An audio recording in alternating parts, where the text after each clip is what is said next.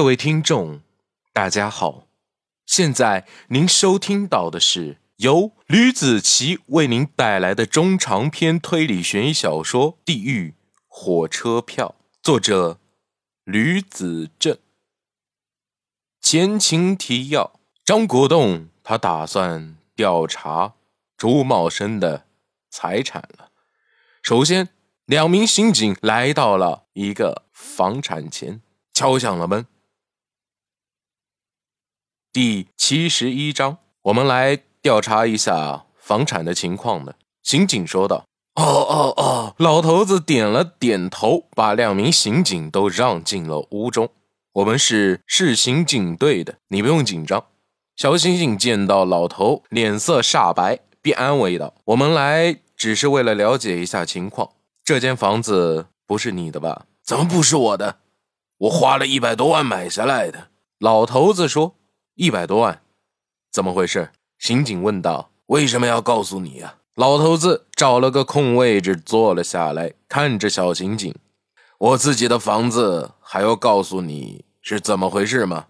不不不，我们只是例行公事。你知道玄武区附近兴隆小区吗？昨天晚上发生了命案，电视应该也有报道过，你记得吗？另一个人问道。哦，对。我看到电视上说了，头和手脚啊都被人砍断的那个，对吗？老头子说道。小刑警一看有门，就追问下去。这一问，把房产的前因后果也给问了出来了。这家商品房的确是朱茂生的，不过那是上家。现在房子已经全部卖给了眼前的这个老头。中国换了领导人了，对。贪污腐败的事情查得很严实。出于这种目的，为了减少房产，朱茂生在网上挂出了这个房子的出售信息，一平米以一万多的价格出售，甚是喜人。看到这个消息的人都以为捡到了宝贝一样。南京的房价贵的都能上五六万一平了，这个价格和白菜价没有什么区别，恰巧被这老头儿女给看上了。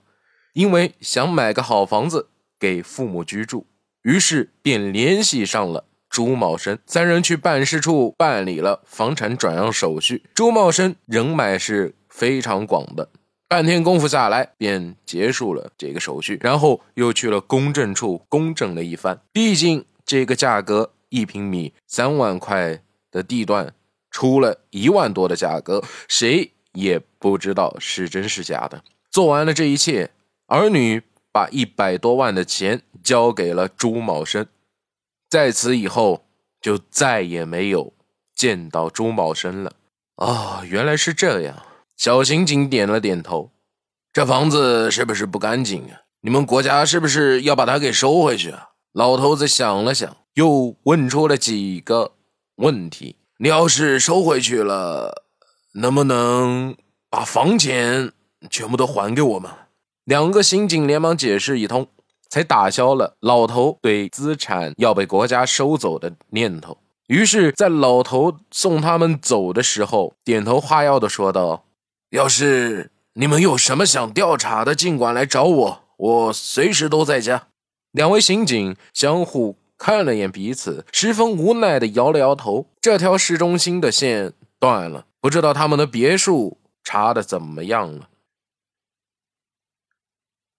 距离市中心有一段距离的别墅小区里，一处采光十分好的别墅中，一个女孩惊慌失措地收拾着衣服以及行李，眼睛里充满了恐惧，以至于紧张的把行李箱子上的拉链都给拉坏掉了。她着急的直跺脚。她就是朱茂生的小情人圆圆。电视上的新闻，她肯定是看了。朱茂生。和黄脸老太婆全部都死了，现在自己依靠已经全部都没有了，也没有再待下去的必要了。天哪，怎么这个时候坏了？圆圆生气的打着行李箱，偌大的家，男主人朱茂生死了，显得格外的阴森，仿佛时不时会有阵阵的阴风吹过来。圆圆打了个寒战。这里就是那个叫朱茂生的家，应该是的。车驾驶位上的一位保安指着别墅说道：“ 谢谢啊，麻烦师傅在这边等我们一会儿，再把我们再接出去好吗？”小刑警递出了一根烟给保安。嗯，谢谢。保安接过了烟，点燃。啊，没事，你们去吧。等会儿啊，你们出来了，我肯定在这。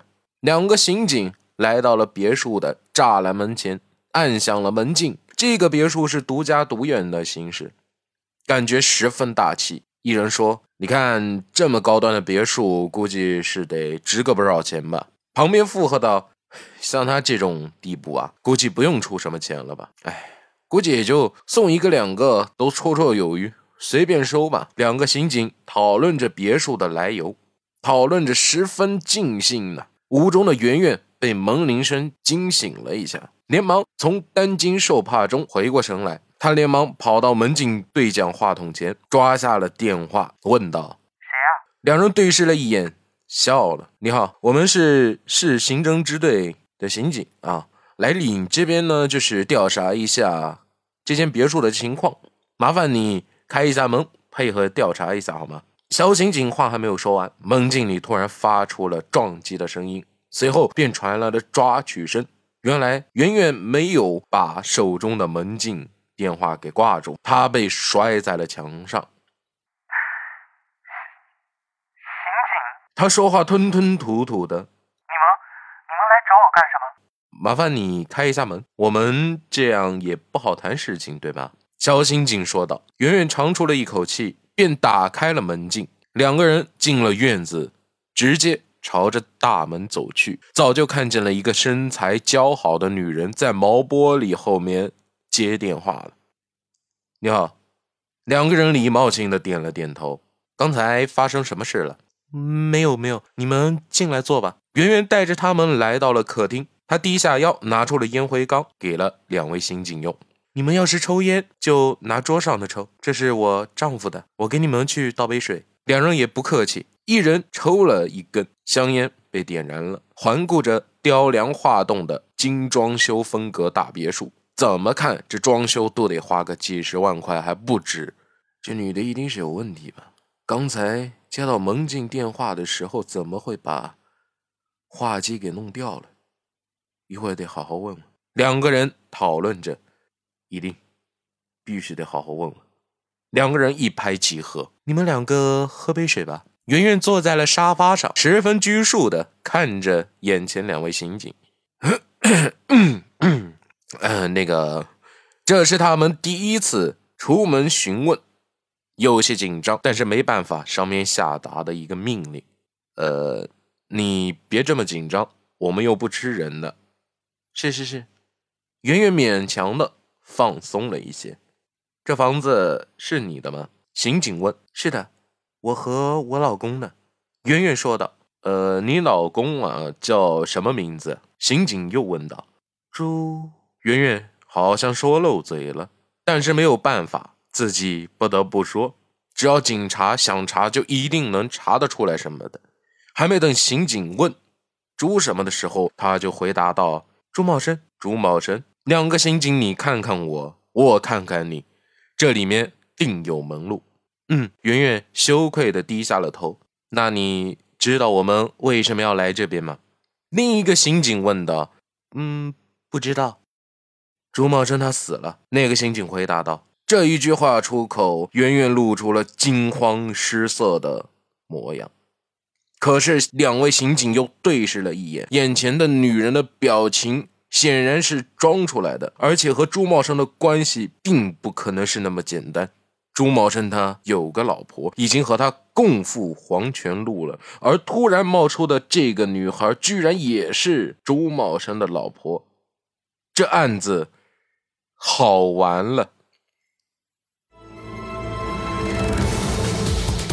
好了，这就是我为您带来的《地狱火车票》第七十一章的内容。感谢大家的收听，我们下期再见，不见不散，拜拜。